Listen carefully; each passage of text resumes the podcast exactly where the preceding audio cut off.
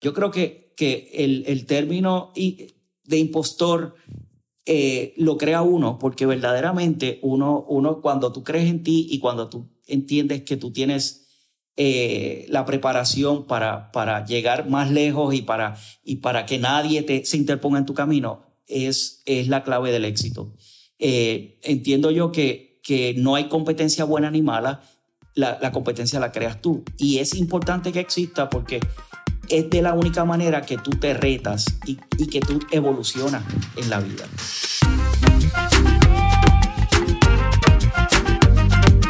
¿Qué es la que hay familia? Mi nombre es Jason Ramos y bienvenidos a Mentores en línea, el podcast donde me siento con personas que han hecho las cosas de manera diferente para obtener resultados diferentes y que así tú puedas conocer quiénes son tus mentores en línea. Gracias por sintonizar el episodio de hoy y ahora unas palabras de las compañías que hacen este episodio posible.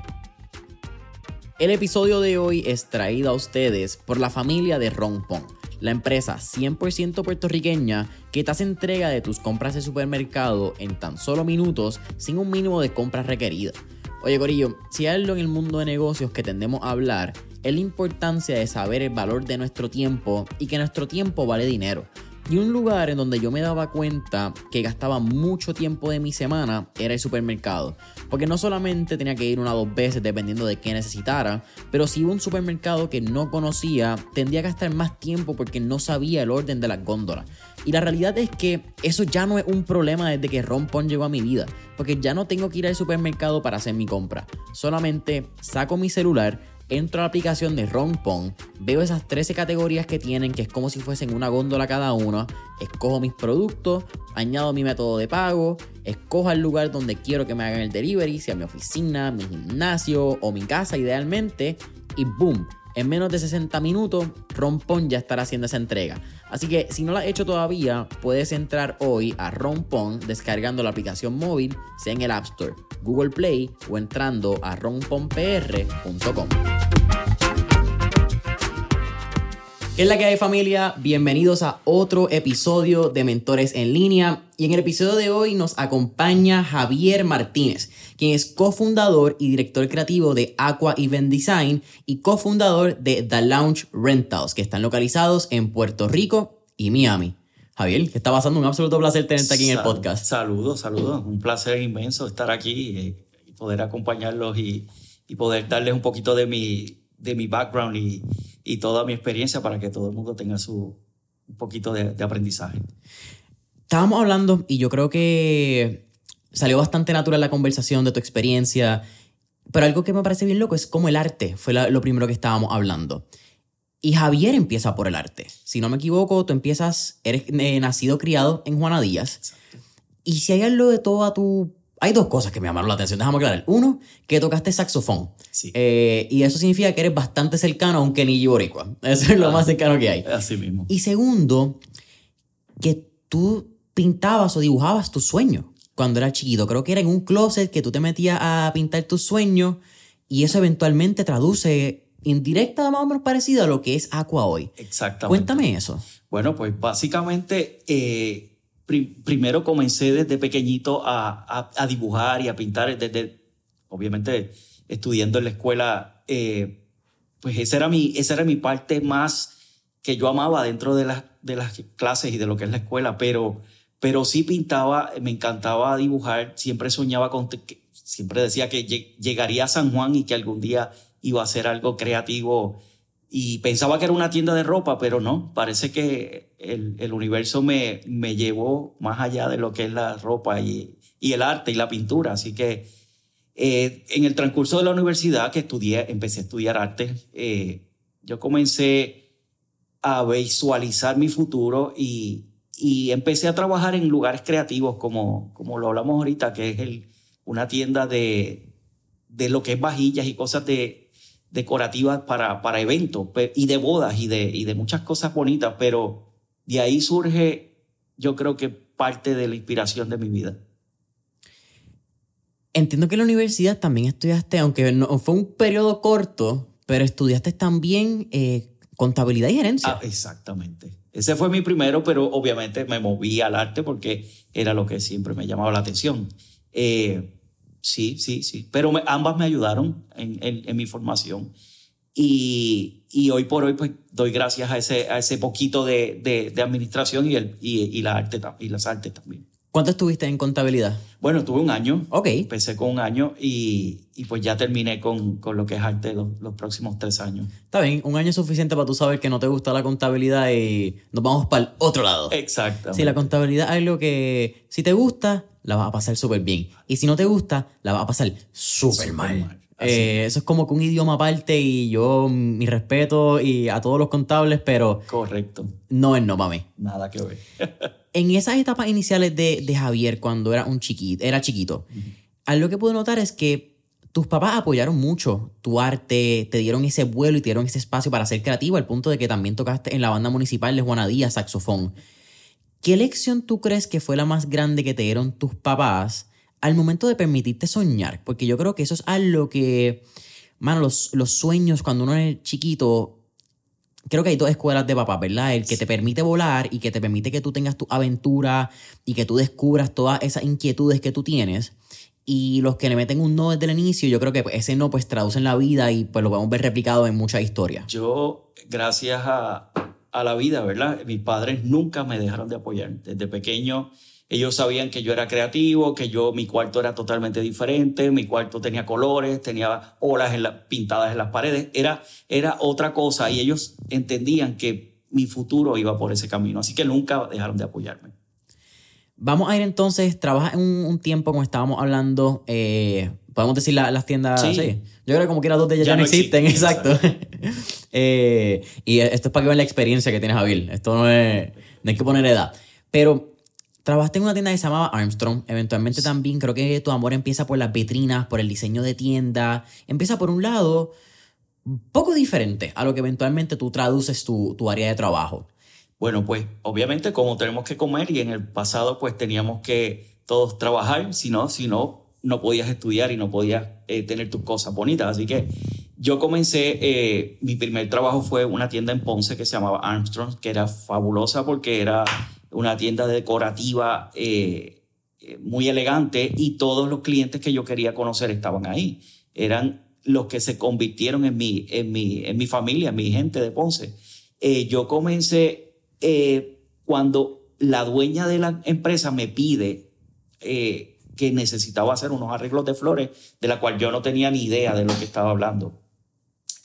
pasado, basado, obviamente basándome en eso, hice mi primer arreglo de flores y, y fue un éxito. De ahí, pues, dos personas me pidieron que, que si le podía trabajar la boda a sus hijos. Y yo, eh, pues arriesgado al fin y, y, y, soñador, pues traté y me tiré y me lancé. Fue un espectáculo y de ahí yo creo que la historia empezó a fluir. ¿Siempre fuiste atrevido? Toda la vida, toda la vida me, me atrevía más y quería más y yo creo que pues me daban un poquito, yo quería el doble, y yo iba, y yo iba indagando y, y, aprendiendo y estudiando para, para siempre ser uno de los grandes, uno de los buenos en, en, lo que yo siempre he hecho. ¿Cómo fue ese primer arreglo? Porque todo comienza por esa oportunidad que tú tomaste y dijiste, mira, yo no sé, era loco en las manos, eso me llamó mucho la atención que tú dijiste, vamos a tirarnos, vamos a lanzarnos. Y eso abre una caja de Pandora que termina siendo pues lo que hago hoy en día, tuvo ánfora, que vamos a hablar cómo fue esa trayectoria. Pero cuando te tocó ese primer arreglo, ¿tú de alguna manera imaginaste el impacto que iba a tener ese pequeño arreglo de flores en tu vida? Eh, nunca me lo imaginé, pero, pero sí lo soñaba porque sabía que ya ese era el, dentro de todo, todo mi trayectoria y mi, y mi estilo, yo sabía que por ahí es que yo iba a terminar eh, trabajando. Eh, ese arreglo pues obviamente impactó muchísimo porque yo traté de hacerlo y lo estudié y lo busqué y en ese momento pues el internet no era lo mejor del planeta, así que yo, yo entré a mucho buscando recursos con libros y con, con lo que yo veía, eh, surge el primer arreglo. Y de ahí pues la historia eh, es, es historia, tú sabes, la realidad es que continuamos y hasta el día de hoy, que hace 32 años casi aproximadamente que vengo haciendo esto pasa ese arreglo.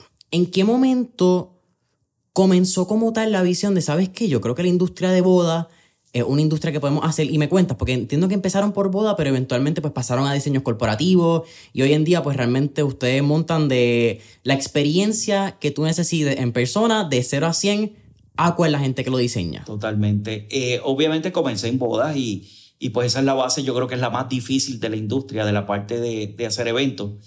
Pues porque hay emociones envueltas y hay muchos detalles y muchas, pero sí es la, la base para tú crecer y para tú poder llegar lejos de lo que, de lo que es un diseño, que es lo que actualmente está pasando, que ahora pues estamos viendo experiencias, ya no son, ya no es un arreglo de flores, sino que, que qué significa y qué te impacta y por qué llegas hasta ese momento del evento. Y, y yo creo que poco a poco, pues son steps, son pasos que vas dando a través del proceso que te llevan a, a, entender lo que es la empresa eh, yo creo que yo sigo aprendiendo y seguiré aprendiendo todos los días de mi vida porque este mercado sigue cambiando.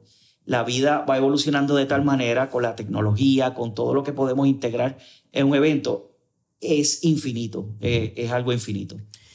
Al igual que el mercado sigue evolucionando, vamos a llegar a unos puntos porque me parece bien interesante que tú has hablado de la importancia de la competencia, la importancia de apoyar a las personas jóvenes, pero vamos a llegar ahí. Pero al, ser una industria que cambia constantemente, ¿cómo ha afectado el síndrome del impostor? Quizás mirando también atando esos inicios donde tú no tienes experiencia, esto no era tu lado, y eventualmente te hago otra pregunta, pero ¿cómo el, síndrome de impostor ha afectado tu vida o ha afectado quién es Javier en el trabajo? Tomando en consideración el cambio constante que hay. Sí, eh, sí y no. Bueno, yo creo que, que el, el término de impostor eh, lo crea uno, porque verdaderamente uno, uno, cuando tú crees en ti y cuando tú entiendes que tú tienes eh, la preparación para, para llegar más lejos y para, y para que nadie te, se interponga en tu camino, es, es la clave del éxito. Eh, entiendo yo que, que no hay competencia buena ni mala, la, la competencia la creas tú. Y es importante que exista porque es de la única manera que tú te retas y, y que tú evolucionas en, en, la vida. Yo creo que ese impulso, ese, ese cantazo que te da tu, tu competencia o ese, o ese sustito que a veces te provoca que, que alguien haga algo espectacular y posiblemente hasta mejor que tú, hace que tú crezcas y dices, no, vamos a continuar, vamos a crear algo mejor. Y, y eso es lo que día a día eh, nos reta a nosotros mirando tus inicios, que estábamos hablando fue en el 1992, cuando fue tu primer cliente, como estábamos hablando. Pero ya quizás el lado, ya cuando lanzas tu propia consultoría, tu diseño, tu propio negocio, ya cuando Javier se convierte en el emprendedor, ¿qué hábito o destreza tú crees que fue esencial para conseguir esos primeros clientes? Bueno, yo pienso que para continuar eh, y, tener un buen cliente y los primeros clientes siempre eh, debe haber una seriedad bien importante en uno. Eh, yo entiendo que, que también el, el darte a respetar y, y, tener la, la, la, la, madurez para, para llegar lejos es, yo creo que es la clave. Es tener consistencia, es tener seguridad, es tener la creatividad necesaria, porque no, no siempre la consistencia y la seguridad te da eh, eh, va de, de, la mano con la creatividad. Así que tenemos que, tenemos que hacer un balance para que, para que el cliente te siga eh, apoyando. ¿Cómo alimentas la creatividad? Uf, de muchísimas maneras. Yo, yo obviamente me encanta viajar y eso, eso para todos es, yo creo que es necesario, pero, pero más que viajar, yo veo lo que, lo que mucha gente no ve. Yo, yo veo de, de, del diseño de moda, miro más allá que lo que es la estructura. Yo miro mucho eh, los detalles, el, el color, el, el, proceso, todo eso me inspira muchísimo. Cuando voy a, a, un viaje veo mucho las vitrinas y no solamente veo la, la vitrina de, de, que es mi, una de las mis pasiones, sino que yo miro más allá de la construcción y, de, y, de, y del proceso. Eso, eso para mí me, me, me enloquece porque hace que, que uno vea, bueno, obviamente personas que, que, que crean experiencias igual que yo. Así que uniendo un poco de, de conocimiento de todos los detalles de la vida, haces que, que tu creatividad crezca. Yo creo que tengo muchas preguntas del lado de experiencia, porque algo que pude leer es que ustedes con el pasar del tiempo cada vez se integran más en todos los sentidos. Esto no es solamente de que la silla esté linda y que el mantel esté bien y que las flores estén en el centro. Aquí tú has trabajado con, me corrí la palabra, creo que es iluminitécnico. Iluminotécnico. Han trabajado también con los chefs para los perfiles de sabores, los olores, las luces, como estaba mencionando, la música. Ah, ustedes tienen un 360 de la experiencia que yo quiero hablarlo. Total. Pero esto llega entonces con Aqua. Vamos a hablar. Crea Ánfora, creo que es en el 96, 97. Está en Viejo San Juan. Cabe mencionar, que ya lo hablamos, Javier es uno de los responsables de que este que está aquí exista, porque Javier fue quien diseñó la boda de, y la gala ¿verdad? de mis papás, ya esa cena. Pero en el 2005 fundas Aqua con tu eh, socio, que tengo el nombre, Fernando. Eh, no, Rafael, Rafael López. ¿Por qué le digo Fernando? Rafael, Rafael, disculpa. Eh, ¿Cómo nace Aqua? Porque algo que me pareció bien interesante con lo que pude leer es que ustedes estaban buscando un concepto minimalista pero has mencionado el, país de Japón. ¿Qué tiene Japón? ¿Por qué Japón entra en, Aqua? ¿Y qué Javier miró en Japón que quizás no había en Puerto Rico?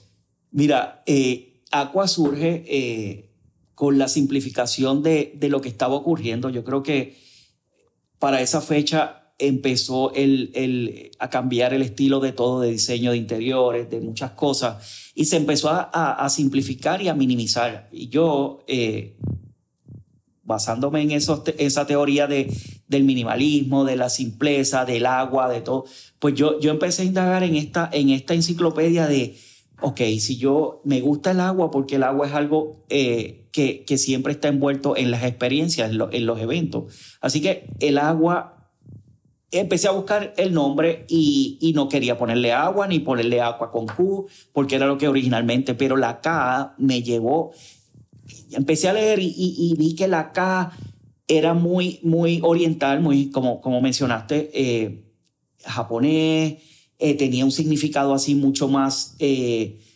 abierto en, en, términos de naturaleza, de lo que era el mundo como tal, como, como, como se ve, simple.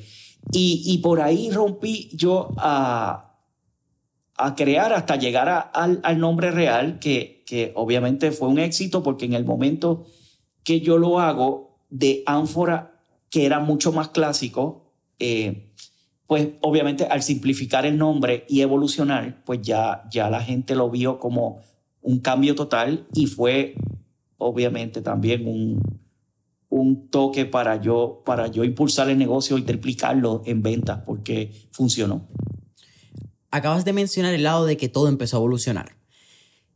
Desde el 2005, quizá, y quizá esta pregunta la podemos enmarcar en distintos tiempos porque también, again, empezaste a trabajar en el 92. Pero quizás mirando en ese periodo de década, 92, 2005, 2005, 2015 y 2015 a 2023 más o menos, que no es una década exacta, pero por ahí vamos. ¿Cómo ha cambiado el perfil y los requisitos, ¿verdad? Esta necesidad de tus clientes, particularmente con las experiencias. Porque lo que cabe mencionar, y esto yo lo mencioné en una entrevista hace como 4 o 5, plataformas como Instagram, YouTube y Pinterest han tenido unos cambios y unos efectos que en el día a día no, no son notables.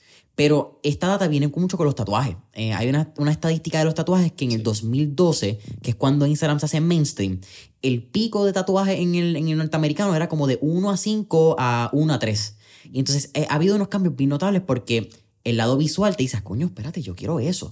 Así, ¿Cómo ha sido desde el perfil de, de, las personas que quieren un evento y buscan a Javier y a Aqua para hacerlo? Bueno, originalmente los eventos yo los vi crecer desde el comienzo. Yo creo que que pues obviamente la evolución de mis 30 años en el mercado ha sido bien marcado. Yo he visto, yo he visto desde, desde cuando se ponía un mantel y un arreglo y una velita era suficiente. Después entraron las sillas, después entraron las... hasta llegar, yo diría que cuando Aqua comienza, ahí es que la tecnología comienza a integrarse con, con los eventos. Y, y obviamente comienzan las experiencias, empiezan los detalles, la fragancia y el por qué, y yo quiero pasar de un salón a otro, yo quiero sentir una, una sensación y, en el próximo ver otra. Eso ocurre en, ese, en esos lapsos de 16 años para acá, 18.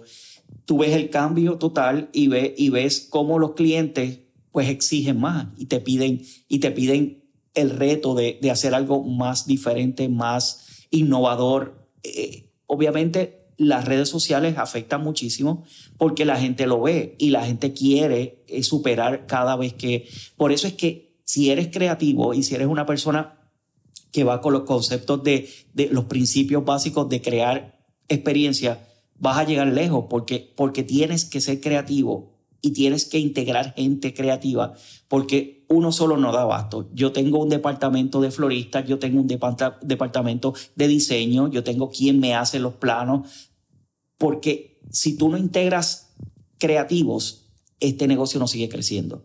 Ya no, se ya no depende de ti solo, ahora depende de mucha, mucha gente y muchas empresas que se adhieran a ti y que te hagan llegar eh, que el producto sea visualmente tres veces mejor de lo que, de lo que ocurre semanalmente.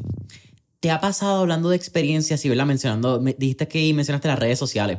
¿Te ha pasado que las personas te piden alguna sección del evento que sea Instagramable, que sea para fotos, que, que todo sea visual así? Totalmente, totalmente. Eso es diario. Eso, eh, obviamente, gracias a marcas grandes de, de compañía eh, en Puerto Rico y en Estados Unidos, ellos pues confían en nosotros y, no, y, quieren que yo les diseñe experiencias así, como, como las fotos de, del Instagram, de, de muchas cosas, de los influencers, que eso es una, un mundo nuevo increíble que, que es fascinante porque uno aprende todos los días de, de, de todos estos eh, eh, personajes, porque verdaderamente cada uno crea su, su, su, perfil, así que aprendemos día a día y, y y nos reta mucho. La, la, nueva generación nos reta a nosotros para, para llegar a ello.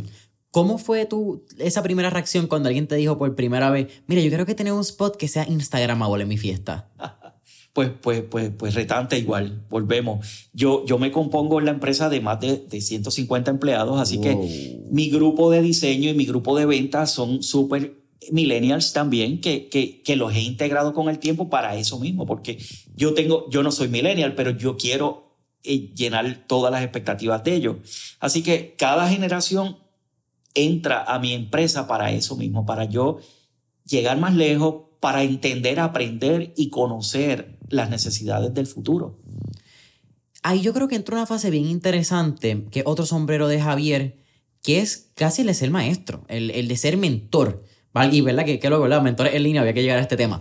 Pero entonces, háblame de, de eso, porque son sobre, como toca de mencionar, son sobre 150 empleados. Esto es en Aqua y en D-Lounge. Y en D-Lounge. Sí, obviamente nosotros, nuestras empresas están en Puerto Rico y en Miami, así que yo me muevo de, de ambos ambientes todo el tiempo. Así que eh, entre Puerto Rico, Miami y, y Aqua, los tres, los tres compañías de eventos son eh, llegan casi a los 200 porque en realidad por temporada sube y baja, pero, pero sí yo, cada uno aprende, yo creo que muchos de ellos y la mayoría diría yo que, que se sienten muy agradecidos de, de conocer el negocio porque quizás muchos no sabían o, entendían que no tenían un propósito de dónde llegar y qué hacer en la vida. Yo, de mi empresa han salido infinidad de compañeros que, que hacen eventos igual que yo y que yo estoy muy contento y los apoyo siempre porque Obviamente yo no voy a estar toda la vida, ya son treinta y pico de años, así que eventualmente yo quiero hacer un grupo para poder enseñar y poder eh, manejar todas estas crisis y todo, todo lo que tiene que conlleva el proceso creativo de un evento. Eso es lo que en mi futuro va a llegar, porque creo que, que tengo mucho por enseñar, tengo mucho que hacer, que, que enseñar y que poder darle a la juventud que tiene otra mentalidad. Así que yo sería un complemento excelente. No descarto que en un futuro haga una escuela o tenga, o tenga cursos o en línea o en, de alguna manera, porque, porque me lo piden mucho y porque les gusta que yo, que yo les hable, porque la experiencia hace que, que todos pues, evolucionemos. Fue difícil, usando y poniendo el sombrero de director creativo que eres, fue difícil estos primeros eh, interacciones con tus empleados, quizás con el lado ya de, de lado creativo, el para y para adelante de ideas, porque ya lo de cuando uno es director creativo, uno un creativo, mano, sus ideas son uno. La idea, no te metas con mi idea porque nos vamos a las bofetadas. ¿Cómo fue esa interacción? Porque creo que ya, pues como mencionaste, 30 años después es bien fácil decir, claro, tengo un equipo, puedo bregarlo. Pero esos primeros instantes fue algo retante. Totalmente, totalmente. Cuando, cuando yo evoluciono a aceptar que yo necesito ayuda eh, que obviamente pues un creativo full como, como, como somos todos, eh, yo, a mí se me hizo difícil. Yo fue bien retante yo tratar de, de delegar, perdón, de delegar mi, mi, mi cerebro, porque parte de todo eso yo siento que pues, yo controlo, a mí me gusta eh, que todo salga a mi manera porque es lo que he vendido y lo que ha sido la, la clave del éxito. Eh, pero sí se hace difícil y, y, pero con el tiempo las personas te entienden, el, el creativo que me aporta sabe por dónde yo voy y llegamos a un consenso siempre eh, para que quede perfecto. ¿Cómo ha sido mirar la nueva generación Z? ¿Ha sido retante? Porque yo creo que eh, esto es una generación bien interesante. Porque ahorita me mencionaste millennial. Yo creo que ya en la fuerza laboral, ya a los millennials le dimos una pata y no sabes que no sabemos cómo bregar con ellos, pero no están haciendo las cosas tan mal como pensábamos. Mira, los Z me están gustando más porque entiendo, tengo, tengo, perdóname, tres, tres empleados generacionalmente Z que, que, que ellos lo, lo, aceptan. Y, y me gusta porque ellos admiran lo que yo hago. Mm. Yo tenía de los millennials que ellos eran como, whatever, tú eres, para mí no, no eres importante. Sabemos que, que haces cosas maravillosas, pero no es mi... Ahora yo siento un poco más de, de admiración y de, y de respeto a lo que hemos hecho y, y, y, lo que somos. Me parece, me parece genial que, que, que, la evolución nos está llevando un poquito más a la, a la, a la parte personal, a la parte de aprender que, que se estaba perdiendo. Basado en tu experiencia con la generación Z, ¿Qué recomendación tú le darías a alguien que está todavía, tiene su empresa y está como que medio reacio, bregando con esta nueva generación? No le da, ah, está en un tirijara para atrás para adelante, mano. ¿Qué tú crees que es lo más importante que ha aprendido de ellos que le podrías recomendar a alguien? Pues yo pienso que a ellos hay que, hay que hablarles y, y decirles las cosas exactamente como uno las quiere. No podemos imaginarnos que ellos van a pensar lo que nosotros pensamos, ni podemos eh, creer que ellos saben lo que yo creo nada que ver. Actualmente, si no, si no te acoplas a su estilo, hablando en palabras más, más básicas, yo creo que la clave de todo esto es hablarlo de frente y volverlo a hablar, porque, porque muchos, la retentiva he visto que, que es diferente. Es bien bajita. Es muy bajita, pero, pero antes me molestaba tener que corregir, ahora no. Ahora ya yo sé que es un modo de vida, así que yo repito, repito, repito, repito, hasta que se logra el... Pero no lo podemos coger personal porque al, al momento de uno eh, cogerlo como que, ay, que me molesta, que no, te vas a enfermar, te vas, te va, te va, te vas a, a, deprimir porque no hay forma de que ellos hagan lo que tú haces. Así que hay que, hay que acoplarnos y, y, y ellos también enseñarlos a acoplar, acoplarse y entendernos de tu, intelectual y de, y de otra manera porque somos otra generación. Así que podemos, podemos hacerlo y no desesperarnos. Tú mismo trajiste el tema de la cantidad de empleados que tienen y ya lo, y estamos hablando de generaciones, yo creo que este es el momento perfecto. ¿Cómo ha sido el proceso de delegar? Porque algo con el proceso de delegar es que tú lo acabas de mencionar, no va a salir como tú quieres de la primera. Muchas veces ni de la segunda, ni la tercera, ni la cuarta. Pero ha sido, ha sido obviamente un proceso de aprendizaje, pero ha sido complicado desligarte de eh, el micromanagement, desligarte de, de todo lo en la Exacto, porque hay algo dentro del creativo. El creativo quiere todo, y después vamos a hablar, yo creo, con, con el mismo tema de la experiencia. Tú estás trabajando muchas veces con el día perfecto, con el día más importante de muchas personas. Y Javier no puede estar en las 100 personas que están, ¿entendés? Hay un pedacito de Javier en todas esas personas, pero todas esas personas no van a componer a Javier.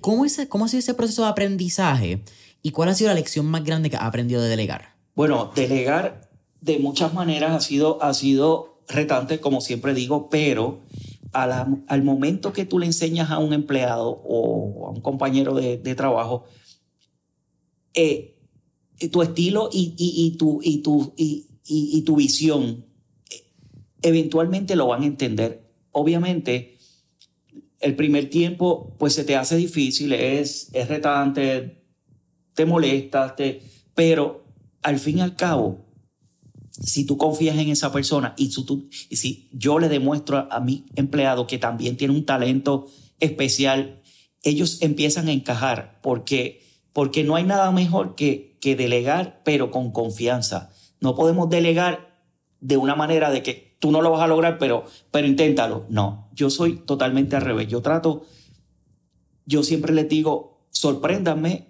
y más adelante, si hay que corregir, yo voy a corregir. Pero, pero eso ha llevado a abrir puertas entre, entre, entre la confianza y, y, y, y, el proceso creativo. Ayuda mucho a que todo el mundo, pues, eh, evolucione.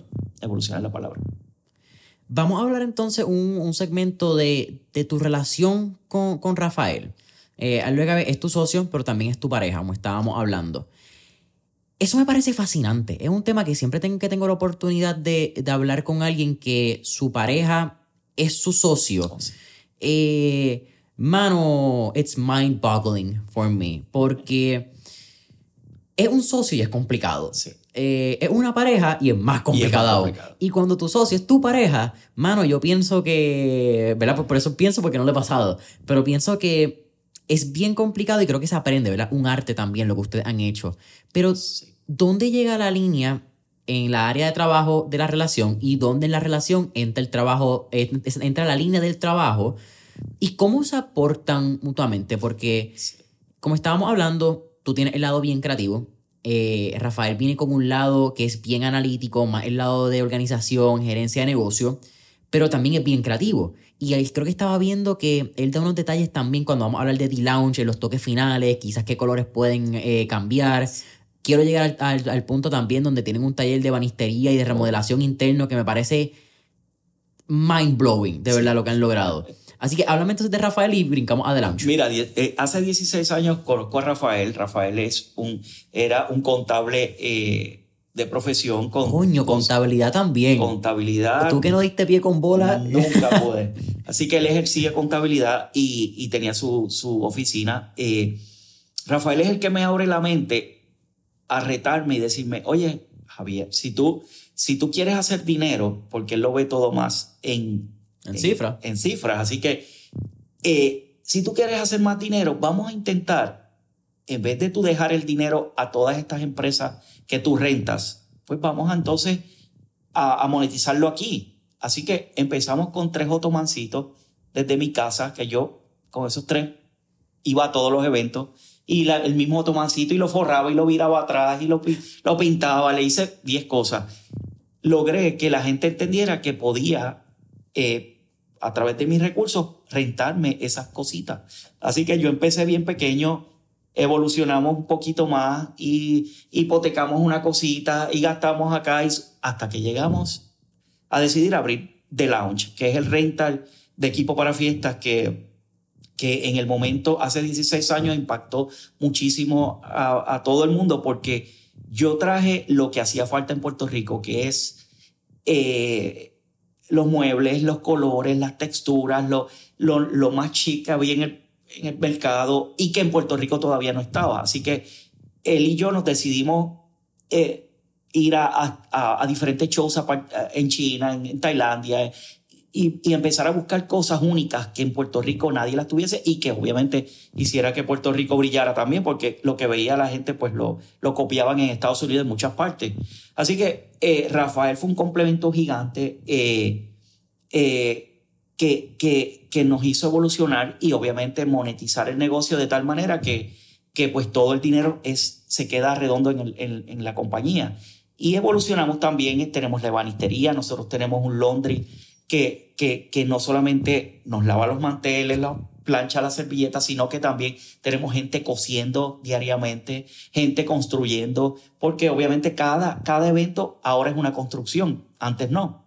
Así que todo, que si el muñequito, que si el abanico, que si la, lo que va a dar vuelta en el techo, todo eso se crea en las oficinas de nuestras. Y, y gracias a todo eso, pues obviamente nos hace líderes en la industria por, por ser tan grandes y por tener todo incluido y hace que la confianza del cliente crezca más porque ya saben que pueden ir aquí y conseguirlo todo.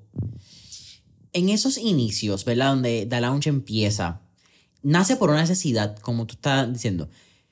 Pero en algún momento, o desde esos inicios, tú pensabas en, en, el lado de, ok, esto no solamente nos va a servir a nosotros, sino esto también va a servir a nuestra competencia y vamos a aportarlo, porque creo que tu, tu perspectiva de la competencia es uno más uno suman tres.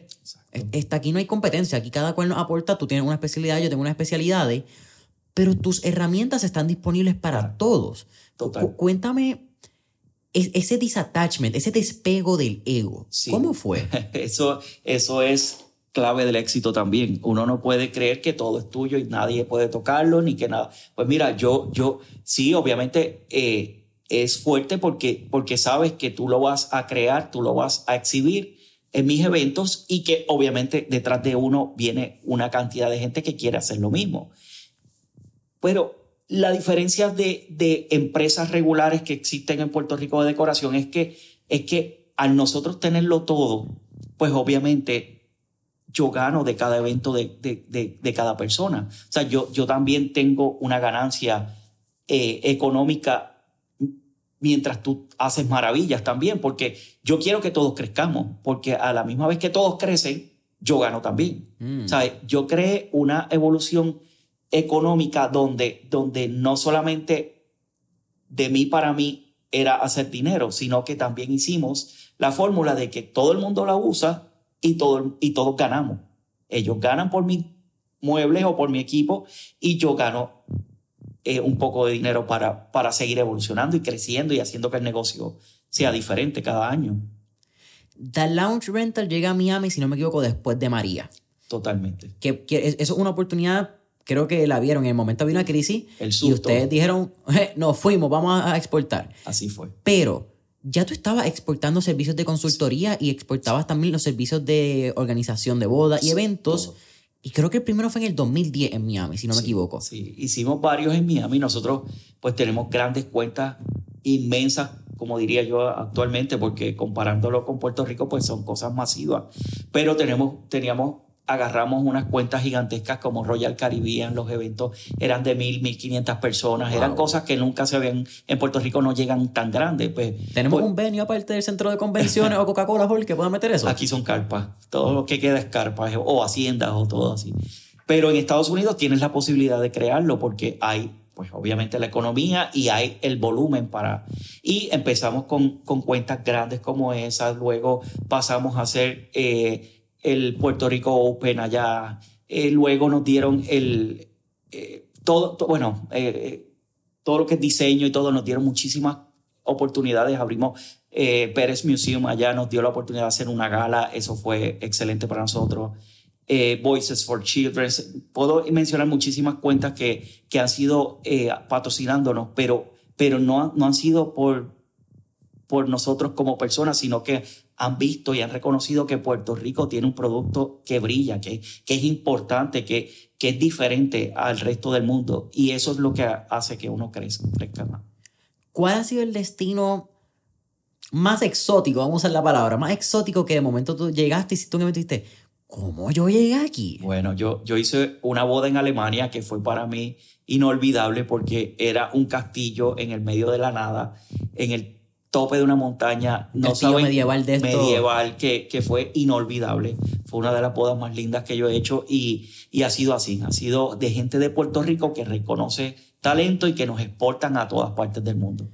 Por pura curiosidad, ¿verdad? Hasta donde se pueda llegar, porque sé que es un tema de, de confianza dentro de la compañía. ¿Cómo llegaron a Alemania? ¿Fue un boricua que se casaba allá? sí, una pareja de puertorriqueños que se conocieron en Alemania y que querían evocar el comienzo de su relación y, y movieron a todo el mundo para allá y a nosotros igual. Así que eh, fue, fue bien retante porque en Estados Unidos es más fácil para mí, pero ya en Europa, ya en Alemania, ya es un poquito más complicado. Así que se logró. ¿Cómo fue esa logística? Porque usted al fin y al cabo, creo que sí, tú eres un director creativo, sí son empresarios, mano, son unos expertos en logística. Esa es una realidad, aunque creo que en nacen naturalmente por la necesidad del negocio. Lo que ustedes han creado a nivel de logística es increíble, me lo estaban mencionando. Yo no tenía idea del taller de construcción, no sabía de el Londromat. Es impresionante, de verdad, cuando lo viene a ver, porque a, para mí, hasta este momento, y, y mira que sabía la parte de la Ajá. pero ustedes han construido un monstruo, Monstruo. 360 completo. ¿Cómo es esa logística de, mano, Alemania, llevarle un castillo que quizás las carreteras no son igual de accesibles, eh, donde tú no tienes tu almacén en, en- en Europa? ¿Cómo fue ese sourcing de los distintos materiales? Yo inmediatamente comencé a buscar recursos allá. Eh, parte. ¿Esto fue qué año, vaya güey? Eso hace aproximadamente 16 años atrás, exactamente, empezando. Empezando de launch. Eh, fue, fue retante porque obviamente no tienes el material, no tienes la empleomanía para hacerlo, pero inmediatamente buscamos, conseguimos personal, llamamos a diferentes empresas de todo y, y fluyó de una manera tan y tan impresionante porque, porque yo no sabía que, que al ellos saber quiénes somos, ellos dieron la milla extra, ellos dieron tres veces más de porque sabían que nuestro trabajo era de calidad. Así que fue, fue un trabajo en equipo que funcionó increíble, eh, estresante, claro, como todo en la vida, pero yo creo que ese, ese sustito y ese miedo nos hace crecer muchísimo. Hablamos de María. María causa eh, la expansión y exportación de The Lounge a Miami. Pero en Puerto Rico, bueno, a nivel mundial, este punto, ¿verdad? Que es la pandemia. 2020, marzo 15, creo que fue el día que. 15 y 16, cuando. ¿Quién teníamos de gobernador en ese momento? ¿Rosselló? ¿No? No. No, Pierluisi. Bien, Luis. Pues ya tenemos a Pierluisi, ¿verdad? Con, con es- esa noticia del gobernador, ¿qué pasa por tu mente tomando en consideración que el 100% de tu negocio es a base de personas? devastación total. Yo, yo juraba que, que no se iba a levantar esto, tú no, tú no veías el futuro, tú no veías nada, nada concreto, no se hablaba nada positivo, así que todo era tan negativo y tal. Eh, lo, que, lo que nosotros hicimos fue, decidimos eh, irnos a nuestra casita en el campo y meditar y pensar qué es lo que va a pasar después de esto. Empezamos ahí a crear muchísimas cosas. Yo empecé a crear contenido, yo empecé a dar clases por, por, por internet, por, perdón, por, por, por Instagram eh, y diferentes formas. Y fue excelente porque primero que hicimos que la mente pues no, no nos arropara de negatividad, así que hicimos, hicimos un equipo, Rafa cocinaba, yo cortaba flores y hacíamos muchísimas cosas para mantener la mente positiva porque yo no veía el futuro, así que cuando, cuando empezamos a movernos un poquito más, pues ya teníamos un plan increíble para, para hacer mil cosas, así que no nos quedamos esperando por el, el- la catástrofe, sino que, que nos movimos a ver qué, qué podíamos reinventarnos, ya teníamos otras ideas de, de cómo mover los muebles y, y a qué hospitales llegar. Hicimos muchísimas cosas, rentamos los camiones para, para que eh, el Army y todo, todo lo que... O sea, hicimos mil cosas para movernos y nos funcionó y, y gracias a Dios estamos aquí. Cuando vuelven los eventos, ¿cuál fue ese primer evento que tuvieron la oportunidad de hacer y qué sintieron? Bueno, la primera fue una boda igual, eh, pero fue como la apertura al cielo, como que wow, el mundo se abrió porque, porque ya extrañaba, ya el ritmo, el ritmo de, de eventos que hubo hasta la pandemia era, era una desmedido, era una cosa de loco. Cuando tú paras contra una pared y tú dices, ¿ahora qué? Ahí fue que nos asustamos y, pero, pero una vez empezó el primero, teníamos ya la, la fe de que el segundo y el tercero Obviamente nos tomó un año más adicional a, las compañías de eventos porque pues para todos fue más, más cuesta arriba el que convencer a la gente que podían compartir y que poco a poco y empezaron con 10, 20, 50, 100 personas hasta que ya actualmente es una locura. Este año pasado rompió el récord de, de ventas de todo porque increíblemente no paró, no paró. Y este año no, no empecé a la, a, la, a la recesión que dicen que va a haber, eh, yo tengo el año completamente lleno, ya casi, así que estoy como a un 80% del año lleno y eso es buen indicio.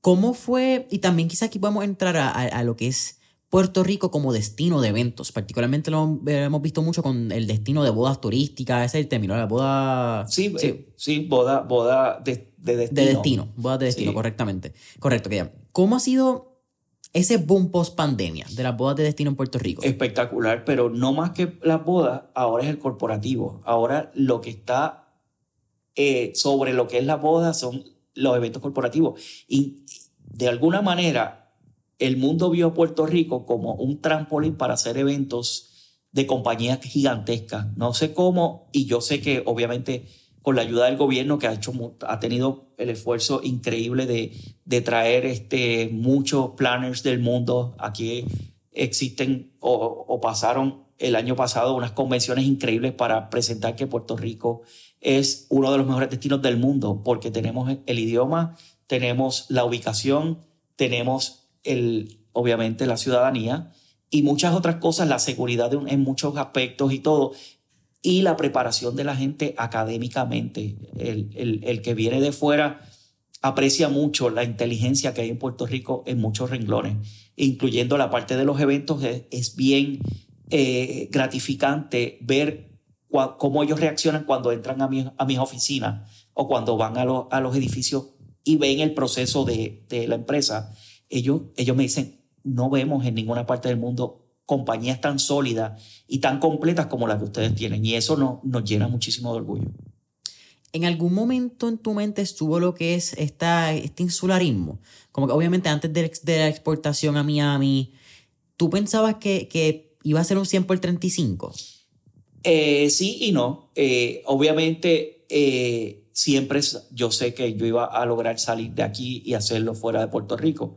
Lo que pasa es que obviamente este negocio tan complicado en términos del tiempo porque pues sabemos que tú tienes que construir una casa en un día, literalmente en un salón, para, para el otro día desmontar la casa, porque es básicamente construcción, decoración, ambientación y toda esa, toda esa estructura, pues a veces te lleva a no, a no, a, a trazar tus planes, porque literalmente vives y duermes y comes dentro del negocio. Pero sí, eh, yo sabía que, que, lo iba a hacer porque ya yo estaba proyectándome haciendo eventos en todo, en todo, muchas partes de Estados Unidos y fuera también en otros lugares. Pero hicimos que, que se diera porque gracias al huracán que detuvo tu mente también y dijimos, este es exactamente el momento para lograr eh, abrir en Estados Unidos. Ahorita mencionamos que tu trabajo es crear el día perfecto para muchas personas. Eso no sucede necesariamente, ¿verdad? La perfección es un mito. Pero ¿cómo es? Y aquí hablamos también, hablamos que delegas, tienes distintos equipos. Javier ya no lo hace todo quizás como fue en un momento. Pero para ti, ¿cómo es ese proceso de ser a 100 y, el detalle? Que también lo mencionamos, Rafael aporta mucho esos detalles que quizás a ti se te pasan por la ajetro del día a día. Pero, ¿cómo es el proceso ¿verdad? de los detalles y la responsabilidad que tú sientes, particularmente en boda? Creo que en eventos corporativos es más flexible. Por el sentimiento, yo creo. Igual tú quieres que sea perfecto, porque ese es tu trabajo, eso es lo que distingue a Aqua y a Javier. Pero yo creo que las bodas tienen este mito de que es, a la novia. Al novio no importa nada. El novio, El novio se viste. Pero no te creas, ha evolucionado mucho también. Eh, los novios opinan muchísimo. Yo creo que la nueva generación viene a eso también, a, a, que haya la igualdad de. La voz del hombre cuenta en la boda. Sí, sí, sí, sí, sí, mucho. Eh, Mira, eh, sí, ha sido eh, difícil, tú sabes, en cuestión de uno evolucionar en todos los aspectos, pero, pero... El lado de la novia, simplemente. El lado de la novia es bien sentimental, es que, es que es mucho, mucho, mucho, es, un sueño de toda la vida de, una mujer llegar al altar y tener los pajaritos y, y que los corazones floten. O sea, es mucho sentimiento y mucho... Es bien película. Es mucha película. Yo creo que desde que te enseñan a Cinderella con los cuentos y los, y los mil eh, eh, detalles, eso hace que, que, la gente espere eso mismo para, para su boda. Y, y el ser responsable de esa situación es más retante. Y, obviamente yo tengo un don increíble que, que, que tengo que recalcar porque, porque yo leo a las personas, a mí me encanta, yo veo, yo veo una persona que entra a mi oficina, se sienta, la manera de hablar, la manera de, de expresarse, de lo que me enseña que quiere, yo capto rápido lo que ella está buscando. Obviamente está envuelto un presupuesto y muchas otras. El papá, la mamá, cuánto quieren, la suegra opina, todo el mundo opina, pero, pero es como yo le digo a cada novia, esto eres, esto eres tú, este es el reflejo de tu personalidad. Ese día nadie ni, ni en el proceso debe empañar lo que tú sueñas. Y, y yo tengo que interpretar, así que diría yo que el 99.9 de las bodas han quedado perfectas. Siempre puede pasar algo porque me pasó una vez que, que eh, las flores las quemaron en el aeropuerto porque llegaron con un gusanito y yo no tenía flores para hacer una boda inmensa. Así que yo tuve que tirarme a la calle. La novia, en vez de una boda blanca, la recibió toda en diferentes colores. Pero yo tenía que asegurarme que cuando ella abra la puerta y al no ver lo que el color que ella quería, yo tenía que impactarla de alguna manera. Así que ese día yo me, me paré en la puerta, abrí yo la puerta de, de la entrada de su salón y yo le pude decir, disfrútala y más adelante, cuando pase todo esto, nos vamos a sentar a hablar. Ella lo entendió porque yo fui justo y claro. Yo no soy persona de que cuando en una situación tengo que esconderme ni que tengo que me da miedo no, yo me gusta que, que el cliente reciba lo que quiere. Si no, y si no se pudo, ¿por qué no se logró? Y te aseguro que, que si hablamos con el corazón, la gente lo entiende. Te iba a hacer la pregunta ahora de si hubiese un elemento o un elemento que tú pudieras destacar que ha sido clave para el éxito de, de Aqua. Pero creo que acabas de mencionar, si no es ese, yo creo que es bastante cercano. El punto de, de hablar las cosas de frente y cuando metimos la pata, metimos la pata y pasó por esto. Todo, todo, todo. Yo creo que no es solamente para negocios, es para tu vida personal. El ser sincero, el ser, el ser, el hablar de corazón, el tener, eh, tú sabes, la, la, eh, la intención de hacer las cosas perfectas y bien, porque perfecto pues es una palabra, pero no existe posiblemente en el mundo, pero, pero sí existe la acercarnos o, o asimilarlo hasta llegar a lo mejor que se puede dar. Yo creo que eso es la clave de matrimonio, de, éxito, de negocio, de la vida completa. Es la intención de llegar a la perfección. Ese pensamiento, al principio fue algo con el que batallaste, con la perfección. Sí, sí, sí. Lo aprendí en el proceso. Lo aprendí en el proceso a cantazos, como dicen aquí en Puerto Rico. Eh, sí, porque, porque obviamente, eh, pues el proceso de, de la vida a través de tus vivencias, pues hace, hace mucha diferencia en todo lo que tú vas a hacer. Obviamente, yo no tuve la estructura para, desde chiquito, para, para saber que yo tenía que ser bien organizado o bien, o bien cuidadoso, porque muchas veces ni las escuelas ni nadie te enseña esa, esa, es, ese detalle. Y yo creo que, que si cualquier ser humano, si se le enseña desde pequeño la parte de de la semiperfección, de, la, de, la, de dar el máximo, de, de, luchar por lo que sueña. Sea, si, si eso está integrado en tu vida, tú puedes lograrlo. Pero yo no lo tuve, así que yo, yo tuve que aprender día a día y llegar a lo que hoy soy. Pero, pero sí siempre fui bien claro, bien honesto. Y yo creo que honestidad es una palabra inmensa que, que abre muchísimas puertas. Y la, y, esa, y, y la parte de la honestidad y de la sinceridad y de la seriedad. Yo creo que, que está bien, podemos disfrutarnos cosas y reírnos, y, pero hay que, hay que también demostrarle a la gente, para todos los renglones de la vida, la sinceridad y, la, y, la, y tu capacidad de, de entender y de dar el máximo. Javier, ya casi terminando Mentores en línea, eh, hay un pensamiento o una frase que tú has utilizado mucho que quiero hablarle, y es que tú sigues siendo un niño soñador. Si miramos al inicio de tu, de tu historia, como estábamos hablando, tú soñabas y tú pintabas tus sueños, tú pintabas la vida que tú querías. El arte siempre ha hecho un, un rol o ha tenido un rol bien grande en tu vida. Pero ¿cómo esa mentalidad de seguir siendo un niño soñador ha formado el Javier de hoy en día y seguirá formando el Javier de los próximos años? Bueno, eh, obviamente eh, el soñar de cualquier inicio de tu vida y, tener un, norte es lo que te va a llevar siempre al éxito. Así que yo sigo soñando, yo sigo siendo el niño que dibujaba en las paredes porque, porque igual me siento y, todos nos sentimos siempre igual. Eh, es algo que, que, uno lleva en el corazón eh, los comienzos siempre de, de, cualquier manera de vida. Eh, y, yo, y yo estoy muy contento porque yo, yo he logrado muchos de mis sueños, yo he logrado infinidad de cosas maravillosas y de oportunidades que se me han dado en la vida eh, a través de, de, mi arte o de mi creatividad.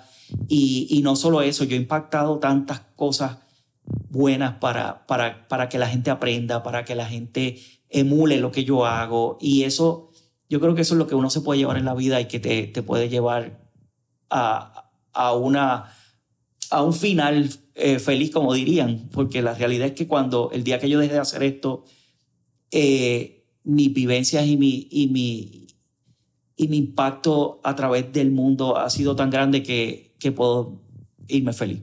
¿Es tu legado? Mi legado. Javier, siempre finalmente en línea hacemos cuatro preguntas de fuego. Sigamos el mambo. La primera, si tuviéramos la oportunidad de estar en esta película de Back to the Future, ¿a qué época, década o periodo histórico te gustaría ir y por qué? Pues eh, yo iría, a, wow, al, a mi época donde, donde yo comencé, ¿sabes? sí me encanta porque podría arreglar tantas cositas para llegar todavía más lejos, oportunidades que se perdieron, pero ahí está, ahí yo llegaría. A ese, a ese, a ese 1996 sería fabuloso. Segunda pregunta. Tenemos un playlist en Spotify que se llama Mentores en línea, el playlist, donde tenemos todas las canciones que motivan y pompean a nuestros entrevistados. Así que, con eso dicho, ¿qué canción motiva a Javier Martínez? ¡Wow! muchísimas canciones. Yo soy, yo a mí me encanta la música de, muchos géneros, pero, pero sí este, no sé, tendría que pensarlo un poquito, pero tengo, tengo, te podría dar una infinidad de, de, nombres maravillosos. Dos canciones, vamos a ver si dos canciones. dos canciones. Wow. Top of mind, vamos. Eh, bueno, Andrea Bocelli, yo me encanta la música clásica. Lo visité este año pasado, un uh, concierto qué delicia. en Italia que fue maravilloso. A mí me, el, el, hay un disco que él tiene. Es un, eh, si no me equivoco, es a eh, Andrea Bocelli eh, en, en Toscany. Toscany. Que este que también sale con Laura Pausini, que sale, que está en esta montaña hermosa. Ese es de mi segunda cantante favorita, siempre. Ese Mano, yo lo tuve que haber visto la última vez que sé yo hace como 15 años. Mi papá lo tenía y era. Él tenía dos discos de conciertos que quemó. Era, ese era uno y el otro era Enamorados, que era Anato Rojas con Miguel Bosé. Exactamente. Dos discos. Tú sabes, lo, estás claro. E, esos dos discos. Estás... fueron mi infancia y. Es súper cool. So, Andrea Bocelli. Andrea Bocelli, por ti cantaré. Yo creo que son una de las oh. canciones que más me.